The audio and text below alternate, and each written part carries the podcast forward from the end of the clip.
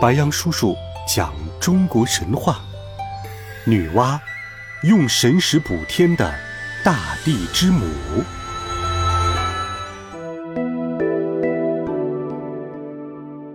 不周山倒塌之后，天被弄出了一个大窟窿，无尽的天河之水倾倒而下，给人类带来了灭顶之灾。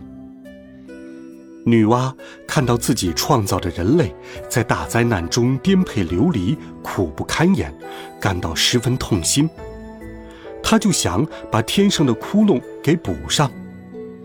思前想后，女娲决定前往昆仑山，采集五色神石作为补天的材料。攀过了无数高山，越过了无数河流。女娲终于来到昆仑山众水的源头，采集到许多五色神石。她用大火将五色神石熔炼，并一次次用双手捧着这些熔浆飞向了天空，一点点修补巨大的窟窿。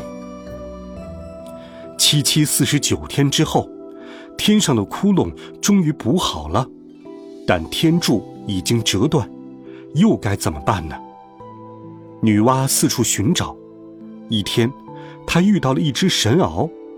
女娲对神鳌说：“我已经将天上的窟窿修补好了，但被折断的天柱却无法恢复，您可以帮帮我吗？”神鳌问道：“你希望我怎么帮你？”我想用您的四条腿代替天柱，支撑住天，可以吗？神鳌想了想，答应了女娲的要求，将四条腿献给了女娲，成为了新的天柱。